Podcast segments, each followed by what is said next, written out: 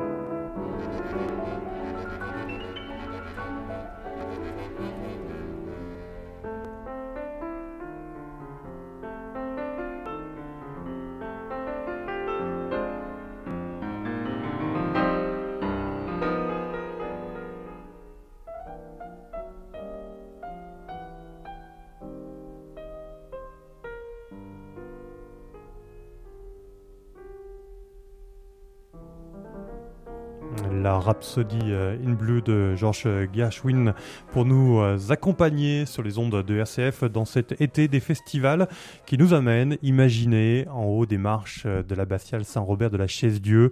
Vous êtes au cœur du massif central, dans l'un des lieux les plus étonnants, sans doute, de notre territoire, une abbatiale qui domine, un vaisseau amiral qui domine euh, ce petit village d'Auvergne pour un festival qui depuis maintenant de très nombreuses années, puisque nous allons découvrir aujourd'hui la 56e édition à chaque fin d'été, euh, ce beau territoire de très belle musique.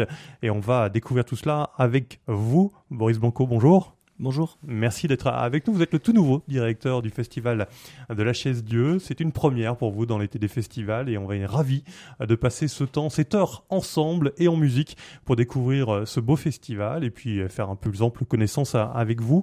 Petit pas de côté, on va peut-être surprendre un certain nombre de nos auditeurs.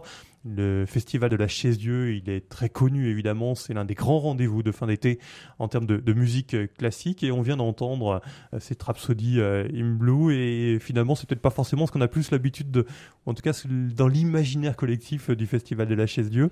Euh, vous vouliez commencer là-dessus parce que c'est ça aussi finalement le festival. Alors oui, dans l'imaginaire collectif, c'est vrai que la Rhapsody Blue ne fait pas partie des grands classiques du festival de la chaise Dieu. Néanmoins, le pas de côté, c'est ce qui rend la vie intéressante, c'est ce qui rend la vie des festivals intéressante. Et puis, euh, comment dire, euh, il y a dans cette abbaye euh, une élévation de l'âme qui, se renforce avec la musique, toutes les musiques. Et la Rhapsody Blue est une œuvre extraordinaire, majeure du XXe siècle. Et, Elle a absolument toute sa place dans notre programmation et dans cette magnifique abbaye. Quand on parle de festival, on parle de public hein, habitué qui est capable de se laisser parfois surprendre, d'être capable aussi d'écouter un peu tous ces styles qu'on va découvrir tout au long de cette émission. Oui, le grand luxe qu'on a au Festival de la Chaise Dieu, c'est d'avoir, euh, avec le public, tissé au fil des années une relation de, confiance. Hein. Vous le disiez, c'est la 56e édition euh, cette année. Donc c'est pas rien. Euh, ça veut dire que moi, je rencontre tous les jours des gens qui, qui étaient là aux premières éditions. et ça paraît assez fou d'avoir passé 56 ans de sa vie en suivant un festival. Voilà, c'est presque deux fois mon âge. À chaque fois, je me dis, il y a, y a, quelque chose d'absolument dingue. Et donc, euh, cet attachement en filiale, hein, souvent ils le disent. Ouais, oui, il y a quelque chose, de, qui est de l'ordre de, de, de l'impossible de le rater. Ah bah il y, a beaucoup de bénévoles. On a, on a une, beaucoup plus d'une centaine. On a environ 120 bénévoles par an, qui est énorme. Et en fait, il y en a beaucoup qui posent leurs vacances d'été pour venir en fait au festival de la Chaise Dieu. Et alors, je, alors moi, j'ai jamais encore vécu, mais je crois que de la vie de tous, c'est tout le monde s'accorde de dire que c'est tout sauf des vacances, c'est tout sauf une sinécure. Et, donc ouais, il y a ce, il y a cet attachement euh, viscéral au festival, des bénévoles, du public, qui fait que nous, on a ce luxe de pouvoir proposer à peu près euh, tous les styles, tous les arts, enfin tous les arts, non, tous les styles, toutes les musiques et tous les chefs-d'œuvre en fait. Et c'est ça le grand luxe, c'est de pouvoir avoir tous les chefs-d'œuvre. Et c'est aussi ça, hein, d'être dans la proposition, dans la découverte. Les gens attendent ça d'un festival, d'un directeur de festival, de, de proposer, de justement ces petits pas de côté que j'évoquais. Bah alors, alors la Rhapsody in Blue, je sais pas si on peut parler une très grosse découverte, une grande découverte, mais bah dans un lieu comme la chaise Dans un lieu comme la chaise Dieu, oui, c'est-à-dire que personne, je, je, pense que c'est très rare de pouvoir écouter la Rhapsody in Blue dans des conditions comme celles qu'on va proposer cet été. C'est-à-dire que bah, la chaise Dieu, il faut le voir pour euh, pour le croire, hein, vraiment. C'est-à-dire qu'il y a moi, je me souviens quand je suis arrivé euh, en, en, février, euh, vous roulez 40 minutes depuis le puits et puis tout d'un coup vous découvrez cette abbaye près du ciel, comme elle a été souvent appelée, euh, qui se dresse au sommet du, du, plateau casadéen. Et puis, a un moment où vous, comment dire, vous vous sentez euh, euh, profondément de passage quand vous êtes devant ces murs et, et dans ces murs, et, c'est très impressionnant. Alors on va continuer cette découverte musicale euh, ensemble. La Rhapsody euh, in Blue, ça sera joué donc à l'Abbatiale Saint-Robert le, 20 août à 21h avec euh, David Levely et le Berliner Symphoniker, donc qui sera donc dans l'Abbatiale. Dans l'Abbatiale, donc le, 20 août à 21h. David Levely est un pianiste franco-américain de très grand talent qui qui nous livre là son, son répertoire de prédilection et puis les Berliner Symphoniker qui sont une des grandes formations orchestrales euh, allemandes. C'était l'orchestre de Berlin-Est, en fait. Euh, et c'est leur deuxième fois au festival, puisqu'ils étaient venus il y, a, à peu près 5-6 ans. Et, euh, voilà, c'est, on est très heureux de, les accueillir à nouveau. C'est la tradition de la chaise Dieu que d'accueillir les grandes formations symphoniques françaises et internationales, et on renoue cette année avec cette tradition. Autre exemple euh, de cette tradition des, orchestres et de retour hein, de ces grands orchestres euh, à, la chaise Dieu. On va écouter euh, cette fois un extrait du troisième mouvement de la symphonie 104 de Haydn. Oui, la symphonie 104 de Haydn qui est traditionnellement surnommée Londres, London, selon, les, selon si on est viscéralement francophile ou si on fait là aussi des pas de côté sur la langue. Haydn, c'est bon. Est-ce qu'il y a vraiment besoin de présenter Haydn? C'est un des grands compositeurs classiques. Euh, on en joue beaucoup à la chaise Dieu cette année. Et en fait, la symphonie 104 est, est à la fin d'un cycle de symphonie qu'il a écrit à Londres. Donc en fait, c'est pas lui qui l'a surnommé Londres, c'est la postérité qui l'a fait à sa place. Et euh, plusieurs symphonies de ce cycle auraient pu s'appeler Londres. Euh, néanmoins, ça dit quelque chose du personnage, parce qu'Haydn a une vie étonnamment longue euh, pour pour l'époque. Et en fait, au moment où son protecteur meurt, Haydn a 50, un peu plus de 50 ans, ce qui est déjà extrêmement vieux pour l'époque, il faut se rendre compte. L'espérance de vie est autour de 35 ans en Europe dans ces années-là. Et Haydn, plutôt que de se morfondre, ça dit beaucoup sur le personnage, se dit je vais voyager jusqu'à Londres. Alors Vienne-Londres à l'époque, c'est quand même un sacré voyage. Sacré périple, ouais. Mm. Voilà. Et, et, donc Haydn part et, il écrit là-bas et il met dans ses lettres qu'il gagne un argent fou à chaque première de symphonie parce qu'en Angleterre, apparemment, euh, les musiciens étaient beaucoup mieux payés que que dans les cours d'Europe, enfin d'Europe euh, continentale. Europe, ouais. Mm. Et euh, et voilà, c'est une symphonie qui est, qui est, tout à fait caractéristique du style de Haydn. Là, on va l'entendre dans une une version de référence euh, dirigée par Nicolas Arnoncourt et par, euh, par l'orchestre du Concertgebouw d'Amsterdam, donc un des plus grands orchestres euh, du monde.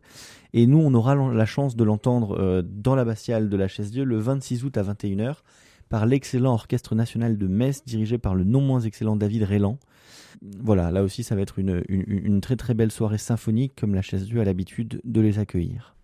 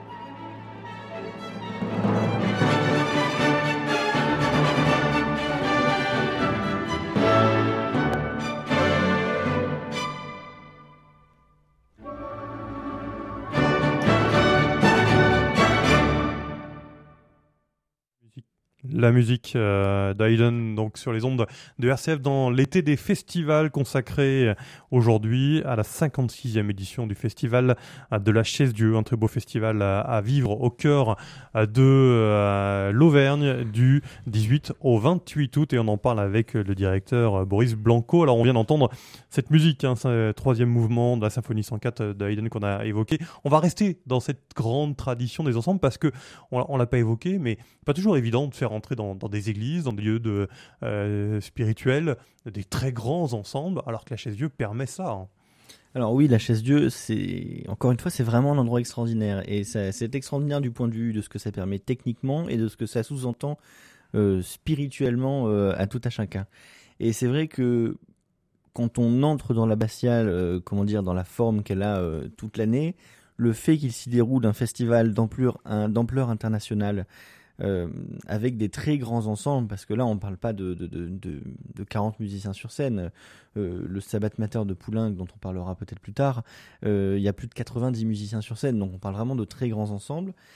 Et c'est pas évident la première fois que vous rentrez. Et en fait, il y a un travail technique qui est absolument démentiel. Et que l'abbatiale se transforme pour permettre au festival d'exister et, d'accueillir les, plus grands ensembles français et internationaux. Et oui, c'est vrai que c'est un endroit absolument extraordinaire pour ça aussi. c'est l'occasion de, découvrir beaucoup de musique et du coup, parce que c'est ça aussi la diversité, c'est qu'on va passer parfois du soliste euh, accompagné de quelques musiciens à, euh, des très grands ensembles, comme sera le cas aussi avec euh, de la musique de, Brahms qui sera jouée cette année encore. Oui, la première symphonie de Brahms qui sera jouée le dimanche 21 août à 15h, là encore par les Berliner Symphoniker dirigé par Amaury Duclosel, euh, euh, excellent chef que, que l'on aime beaucoup à la chaise puisque c'est un habitué pour C'est un, c'est un habitué des lieux. Il connaît bien les lieux. Il, faut la, il faut la maîtriser aussi cette abbatiale. Hein. C'est important aussi d'avoir des gens qui, qui, la connaissent bien. Ouais, il faut la maîtriser. Il faut aussi un festival particulier, relation particulière avec les artistes. Et donc, il, il faut qu'il y ait dans cette abbatiale des gens qui, qui comprennent à qui l'abbatiale dit quelque chose et que la chaise Dieu soit pas seulement un concert euh, parmi d'autres dans un été euh, bien rempli. Euh, la chaise Dieu, c'est un moment particulier pour tous les musiciens et diriger du Brahms face à, au marbre funéraire de Clément VI, ça doit dire quelque chose. C'est une des particularités hein, de cette abbatiale. Il y a un pape qui est le seul pape pas enterré, enfin en dehors d'Avignon et de Rome, mm. est enterré à la chaise Dieu, c'est Clément VI, et donc il y a au milieu du, du, du parterre en fait un marbre funéraire que bien évidemment on ne touche pas. Euh, et c'est vrai que ça donne, euh, euh, ça donne comment dire, dimension en fait particulière, ouais, une dimension, et une spiritualité forte aussi. Quelque chose d'à la fois glorieux et d'à la fois très très austère dans cette abbatiale. Qui appelle, je trouve, assez profondément au recueillement et à la méditation et à, à la spiritualité. Et, et je trouve mais c'est peut-être une déformation professionnelle, que la musique invite euh, profondément à cela. Et la musique de Brahms, euh, notamment, parce que du coup, on, entendra sa première symphonie euh, ce jour-là. Et hum, comment dire, Brahms est un musicien qui a un rapport assez, assez, assez, glorieux les aînés, assez, assez, assez charnel. Et on raconte que, cette première symphonie vient du fait que Brahms est allé visiter la tombe de Beethoven et qu'il y a découvert en y allant une plume sur la tombe de Beethoven et qu'il s'est dit en 1876 du coup quand il a écrit la, symphonie euh, il faut que j'écrive ma première symphonie. Alors que ça faisait déjà euh, comment dire il était déjà très avancé dans sa vie de compositeur. C'est une œuvre qui a une maturation extrêmement longue et on, la surnomme souvent la dixième ou la onzième symphonie de Beethoven parce que la dixième est souvent la symphonie fantastique de Berlioz mais il y a voilà cette dimension chez Brahms de, de regarder euh, avant lui, de s'en imprégner et de, donner un, regard vers l'avenir, mais en, emprunt de, ce qui s'est fait avant. Et je trouve que à la chaise Dieu, ça résonne euh, particulièrement bien. Eh bien, on se met dans l'ambiance, fermez les yeux. Vous êtes euh, assis sur l'une des nombreuses stalles dans le cœur de, de l'abbatiale et vous écoutez Brahms. thank you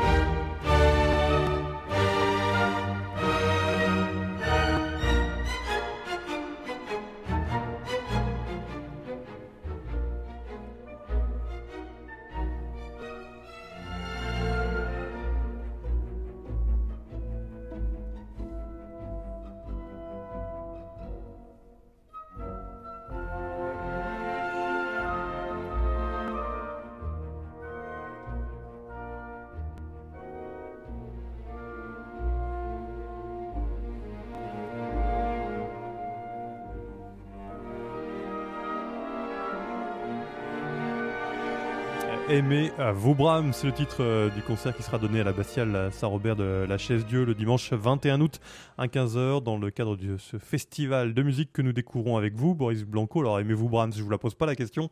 Évidemment que oui, on l'a compris dans cette belle présentation que vous avez pu nous faire. Et puis ça va nous permettre de glisser petit à petit vers un autre style de musique parce que ce sont les grands ensembles que permet d'accueillir la, la Et puis c'est aussi euh, ce festival, cette relation avec les artistes et parfois les, les, solistes. Il y a aussi cela, et puis un instrument en particulier.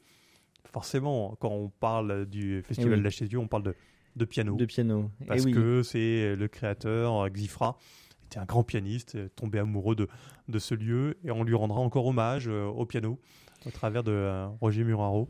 Oui, c'est-à-dire qu'on on a donc euh, quelque chose auquel je tiens beaucoup, dont on a parlé, qui est l'identité généraliste euh, du Festival de la Chaise-Dieu, c'est-à-dire que vous pouvez venir à la Chaise-Dieu écouter tous les genres, tous les styles, toutes les époques. Malgré tout, on est là que dix jours dans l'année, donc évidemment que faire un balayage complet et exhaustif de toute la musique est impossible. Donc on a des piliers, et donc le premier pilier, on en a parlé, c'est la musique symphonique, et le deuxième pilier, euh, c'est ce qu'on appelle la virtuosité instrumentale et notamment l'identité du piano à la chaise Dieu, puisque vous l'avez très justement dit, c'est Georgi Chifra qui a fait le premier concert en fait, euh, qui, est à l'initiative du festival, puisqu'il est passé en fait devant cette abbaye qui était dans en moins bel état qu'elle l'est aujourd'hui. Et donc en fait, il a voulu donner un concert euh, pour récolter des fonds pour la restauration. En fait, restauration de l'orgue. Hein, de l'orgue, voilà de la Bastiale. Et en fait, l'histoire du festival part de là et elle se construit autour de cette grande figure de la musique, autour de cet immense artiste. Et en fait, il y a assez peu de festivals en France qui ont cette histoire où en fait, un grand artiste s'est accroché à un lieu, non pas pour se servir lui-même, mais purement pour servir le lieu. Parce que Chifra n'avait pas besoin de, de la chaise Dieu. Euh, il était au sommet de sa carrière et, en fait la CSG c'est imaginer à l'époque hein, c'est-à-dire qu'il déplace les foules ah oui. partout euh, oui, c'est vraiment, c'est vraiment une star la star du piano euh, Chifra est une immense star avec une histoire extrêmement particulière personnelle qui, qui, qui rend le personnage très attachant hein, avec une ouais avec quelque chose de, mystérieux de d'un peu de peu rock'n'roll presque mm. dans le personnage et en fait, ce festival se crée une identité en partie grâce à Chifra. Et hum, c'est une histoire extrêmement riche, auquel tout le monde tient beaucoup, euh, puisqu'on on, en parle beaucoup, et, la figure de Chifra euh, est très présente euh, à la chaise Dieu. On a construit un auditorium qui porte son nom, hum, et, voilà, donc cette tradition du piano, on y tient beaucoup, et, et on la perpétue cette année encore, notamment avec le samedi 20 août à 18h au Théâtre du Puy, euh, qui est un magnifique théâtre à l'italienne, euh, qui est le seul que l'on visite euh, cette année. Et hum, ce sera Roger Muraro en fait au piano, qui est un, grand habitué de la chaise Dieu. Il a notamment offert l'année dernière une monumentale intégrale des années de pèlerinage de Liszt. Et il revient cette année accompagné de, Lambert Wilson pour en fait donner un concert très intéressant puisque lui jouera au piano l'intégrale des harmonies poétiques et religieuses de Liszt, qui est en fait une série d'évocations poétiques construite sur le, recueil de poèmes qu'a écrit Lamartine et euh, avant donc en fait le recueil de poèmes précède le recueil pianistique et le recueil de Lamartine porte le même nom, Harmonie poétique et religieuse. Donc en fait, Lambert Wilson lira les harmonies poétiques et religieuses avec d'autres textes aussi de, Victor Hugo et de Paul Verlaine notamment.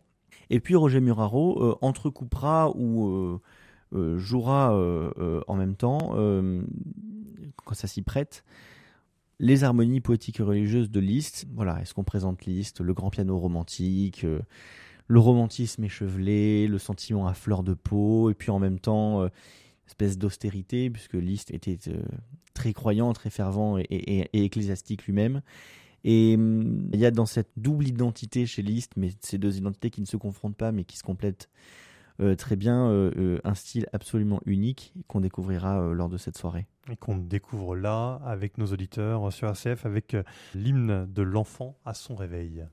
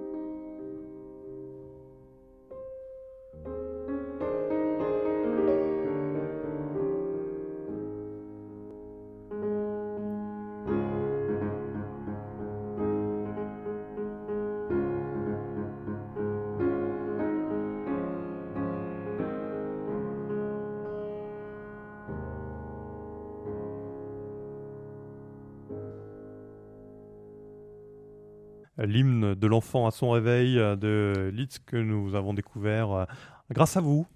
Boris Blanco, directeur du festival de la Chaise Dieu. On évoque cette 56e édition qui se tient du 18 au 28 août du côté de, la Chaise Dieu. On est sur le euh, cœur de, l'Auvergne, pas très loin du Puy-en-Velay, où ce concert justement sera donné dans ce théâtre à l'italienne que vous avez euh, évoqué. C'est pas le seul lieu euh, que le festival invite à, découvrir. Hein. C'est aussi l'occasion de, faire parfois quelques kilomètres au-delà de, cette belle abbatiale Saint-Robert qu'on a beaucoup évoqué depuis le début de cette émission. il y a des lieux comme Brioude, Ambert, dans la Loire aussi, que vous nous invitez à, découvrir. Oui, beaucoup de lieux extraordinaires, des lieux patrimoniaux qui, qui d'abord, euh, qui sont avant tout des lieux euh, iconiques euh, de ce territoire et, sur lequel on essaie de rayonner. Voilà, plus que de souvent on dit qu'on délocalise. Non, non, on ne délocalise pas le festival de la Chasse Dieu, mais le festival de la Chasse Dieu rayonne. Et, et c'est vrai que on essaye de rayonner dans tout le territoire autour de cette abbatiale. Donc c'est vrai qu'on va au Puy-en-Velay, on va à Saint-Bonnet-le-Château, on va à Ambert, on va à Brioude, on va à Saint-Paulien. Toujours dans des lieux qui, qui racontent quelque chose, où il y a une sorte de vibration quand même malgré oui, tout. Oui, bien hein, sûr. il faut des lieux où quand on s'assoit, par exemple, là je ne l'ai pas cité, mais on va aussi dans la, dans la sublime abbaye de la Vaudieu qui est le plus petit lieu euh, dans lequel euh, on aille euh, cette année et depuis de nombreuses années. Et c'est un lieu que j'ai visité l'autre jour, et c'est des lieux absolument extraordinaires. C'est-à-dire que c'est des lieux où on, s'imagine tout de suite écouter de la musique, euh, se balader après dans le cloître, être sur la place du village après le concert. Il y, a vraiment quelque chose qui invite à, à expirer un grand coup et à, et à se laisser porter par la musique. Et puis c'est des lieux emblématiques. La basilique de Brioude est un lieu absolument emblématique. Saint-Julien. la basilique Saint-Julien à Brioude. Euh, le théâtre du Puy est un théâtre iconique. Les années où on va à la cathédrale du Puy-en-Velay, c'est aussi un lieu absolument euh, euh, très important de la région. Le départ du chemin de Saint-Jacques de Compostelle, qui raconte aussi quelque chose. Il y a une histoire, il y a vraiment quelque chose, et que ce soit à Ambert, aussi à Saint-Bonnet-le-Château ou à Saint-Paulien, c'est tous des lieux qui, qui, racontent une histoire, et c'est une histoire que le Festival de la Chaise-Dieu embrasse à chaque fois grâce à la musique, puisque nous, c'est notre c'est notre moyen d'expression. Mmh. Alors justement, euh, autre histoire hein, qui lie le, Festival de la Chaise Dieu à, la musique, c'est celle parfois de la redécouverte d'artistes. Il y en a un qui, qui a un nom maintenant qu'on connaît bien à la Chaise Dieu. Il y a peut-être une dizaine d'années, euh, il fallait sortir le dictionnaire pour, euh, pour finalement en connaître un peu plus. C'est Scarlatti. Euh, avec euh, cette année, j'ai presque envie de dire la, suite ou la fin d'un cycle, je sais pas comment on peut le dire. Euh, l'aboutissement. L'aboutissement, voilà, d'un cycle de redécouverte hein, de cette musique et de, de, ce compositeur. Oui, alors Scarlatti, souvent on pense à Domenico Scarlatti, qui est le, son fils en fait, et qui est le compositeur d'un nombre incalculable, je crois plus de plus de 550 sonates pour piano. Là, on parle donc de Alessandro Scarlatti, qui est peut-être un personnage, un compositeur euh, moins connu, mais qui est tout aussi important, qui est à cheval sur le style baroque et le style classique. Euh, pas l'inventeur, mais comment dire, celui qui a donné ses lettres de noblesse à ce qu'on appelle le style de l'opéra napolitain. et qui en fait a donc été un grand compositeur d'opéra et d'oratorio. Et donc en fait c'est c'est un cycle de, de, redécouverte de, de, grandes œuvres peut-être un peu oubliées, de, en tout cas pas assez mises en valeur de Alessandro Scarlatti, qui a été euh, entamé euh, avec l'ensemble euh, des accents dirigés par Thibaut Noyer en 2019. Donc on a eu Il, Martirio di Santa Teodosia, absolument que je travaille mon italien, en 2019 et San Filippo Neri en 2021. Et on a donc cette année 2022 le troisième volet de cette série de redécouvertes c'est donc Il Sedecia Ready Jérusalem. Et c'est l'histoire euh, absolument tragique de l'affrontement entre Sédécia et Nabucco. Et Nabucco finira par euh, tuer Ismaël, le fils de, de Sédécia, devant Sédécia. Donc c'est une histoire euh, absolument sanguinaire, tragique, bouleversante. Et en fait, ça a du sens dans cette, dans cette abbatiale. Le grandiose a du sens dans cette abbatiale. Les grands sentiments, les grandes pages, la grande musique, il y a quelque chose dans cette abbatiale qui invite euh, au spectaculaire et, euh, et qui donne au spectaculaire euh, une espèce de, profondeur euh, qui est extrêmement appréciable.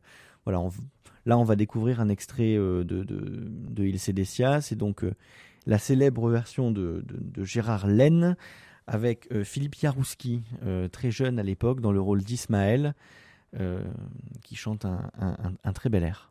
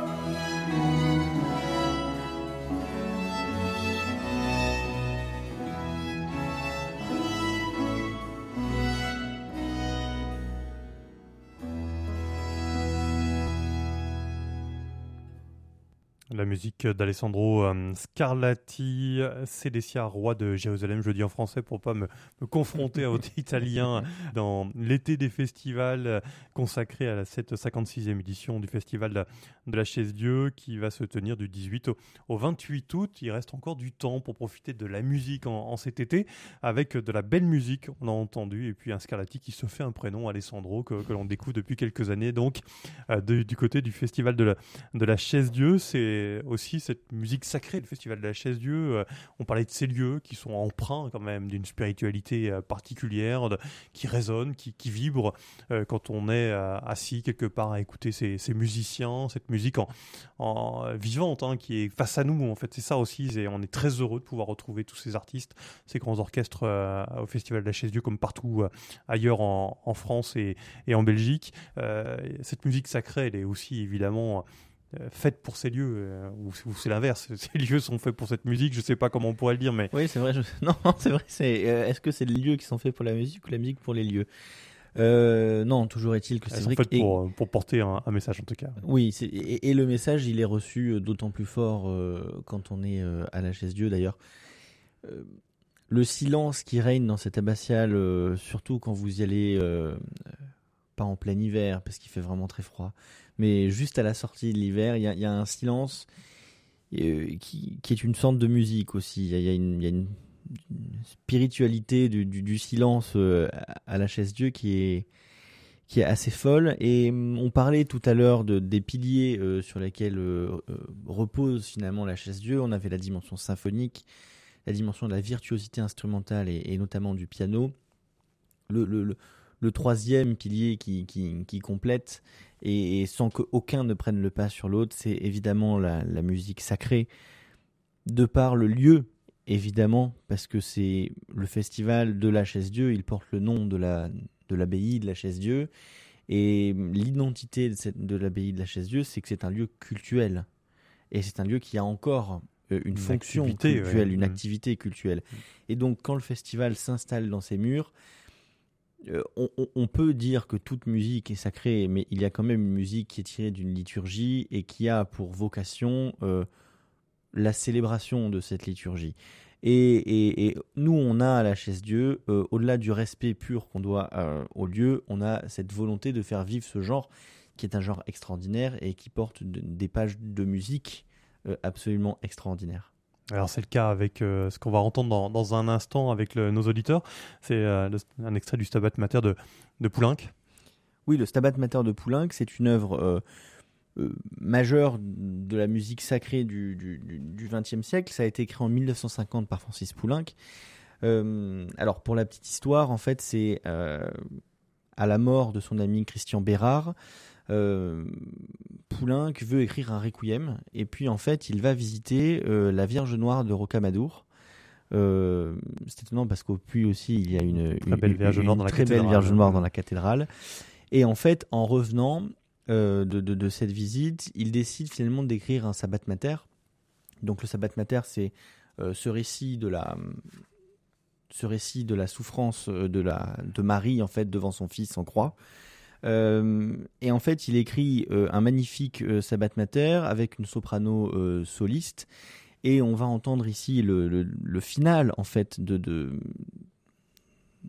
ce Sabbat Mater où en fait le texte dit à l'heure où mon corps va mourir, fais que soit donnée à mon âme la gloire du paradis. Et on va entendre la magnifique version de Georges Prêtre et de Barbara Hendricks avec l'Orchestre national de France et le chœur de Radio France.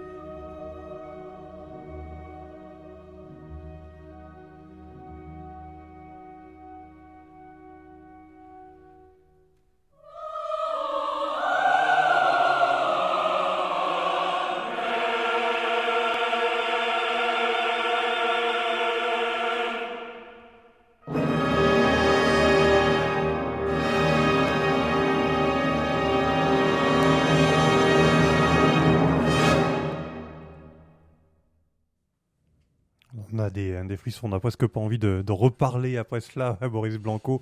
Je m'imagine là, moi j'étais, ça y est, euh, en place euh, dans le cœur de, l'abbatiale Saint-Robert de, la Chaise-Dieu pour cette 56e édition que vous nous avez euh, invité à découvrir tout au long de cette émission. On va encore entendre un, extrait dans, dans un instant. On aura encore tellement d'autres choses à, faire découvrir aux, auditeurs. La, meilleure des façons, c'est de venir, hein, tout simplement. C'est du 18 au, au, 28 août. Il reste encore le temps de venir découvrir notre notre belle Auvergne que vous découvrez petit à petit avec tous ces lieux et euh, cette musique euh, qui sera proposée. Euh, on n'a pas évoqué notamment le fait que, eh bien, on, peut découvrir non seulement la, programmation sur internet, www.chaise-dieu.com. Évidemment, on peut réserver au guichet à la chaise Dieu par téléphone et par courrier. Voilà, il, il reste encore des places, ça se remplit. Euh... Il y a aussi beaucoup d'autres de, d'autres rendez-vous, certains concerts qui sont oui. gratuits, des sérénades. Qui, oui, oui, oui, on a, on, on, a, une, on a une très belle offre de, de, de, de, sérénades qui sont dans le programme. On visite des lieux, euh, euh, comment dire, peut-être plus intimes, plus moins propices aux grands ensembles et plus propices à des, à, à, à des petits formats. Je pense notamment au château de Chavagnac-Lafayette, euh, qui est un lieu assez emblématique de la Haute-Loire. Et puis on a aussi le 19 euh, août, en fait, ce qu'on appelle des sérénades itinérantes. C'est qu'en fait, c'est un très beau principe. On lance quatre groupes euh, sur les quatre routes en fait qui mènent à la chaise Dieu. Donc il y a un axe qui part du sud qui va à la chaise Dieu, un axe qui part de l'ouest, de l'est et du nord. Et puis euh, chacun de ces groupes s'arrête dans, dans, trois endroits le long de la route qu'il emprunte fait trois concerts, des petits concerts gratuits euh, qui font entre 40 et 50 minutes. Et puis en fait, tout le monde se retrouve sur le parvis de l'abbatiale le soir. Et euh, en ouverture en fait du premier concert à l'abbatiale, euh, se rejoint et joue un concert sur le parvis.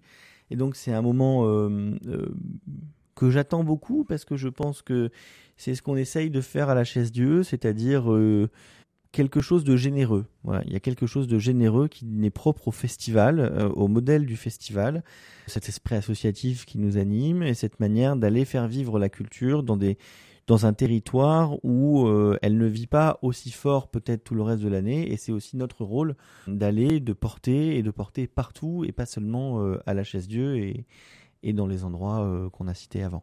Voilà, tout ça c'est à découvrir dans cette 56e édition du festival de la chaise Dieu pour euh, les grands amateurs de, de, musique qui ne pourront pas venir et qui ont apprécié cette émission. Tout simplement, euh, on aura sur le site internet toutes les références oui. des titres que l'on a joués. Euh, ne vous inquiétez pas, ne vous ne s'énervez pas en nous écoutant.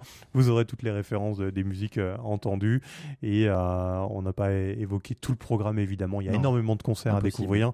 Bah, faites un tour en, en Auvergne. Faites un simplement. tour en Auvergne. On a plus de, on a 27 concerts euh, cette année. Tous sont remarquables et euh, venez écouter de la musique au grand air. Vous verrez, euh, ça procure beaucoup de bonheur. Voilà, beaucoup de bonheur. Merci à vous, euh, Boris Blanco, avant Merci de présenter le dernier, dernier extrait musical que nous allons découvrir euh, ensemble. Pour cette première dans l'été des festivals, euh, pour vous, premier festival aussi cet été pour vous dans, dans quelques jours. Donc, eh bien, on vous dit le mot qu'il faut pour tout cela, sans citer évidemment à la, à la radio. Et on sera ravis de vous, vous réentendre très prochainement sur les ondes de, de RCF pour partager cette belle musique. Et on termine avec un choix évidemment qui, qui va nous permettre de, se remettre un peu en tête tout ce qu'on a évoqué pendant cette heure d'émission, euh, les grandes œuvres, évidemment aussi avec euh, Franck. Oui, avec le final de la symphonie de Franck, qui est évidemment euh, une œuvre emblématique à l'heure où on fête le bicentenaire de la naissance de César Franck, son œuvre emblématique, la symphonie en ré mineur, et le grand final de cette immense œuvre symphonique qui est absolument emblématique du compositeur, mais aussi de la musique symphonique française. Et voilà, vous pourrez le, le, retrouver le samedi 27 août à 21h à l'Abbatiale par l'Orchestre national de Belgique. Eh bien, merci à vous. Merci.